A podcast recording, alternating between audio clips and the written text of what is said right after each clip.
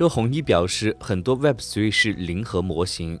三六零创始人周鸿祎在接受专访时表示，Web 三点零区块链元宇宙能不能实现颠覆，取决于有没有足够多的应用小场景，在一点一点的改进才有用户来用。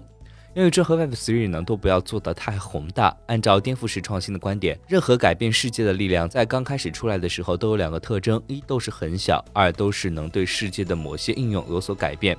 今天很多 Web Three 的模型，我感觉就是这种零和模型，我对它稍微持保留意见。对新事物呢，也被一棍子打死。Web3 和元宇宙也可以从一些微观的细节开始，比如改变大家开会的方式。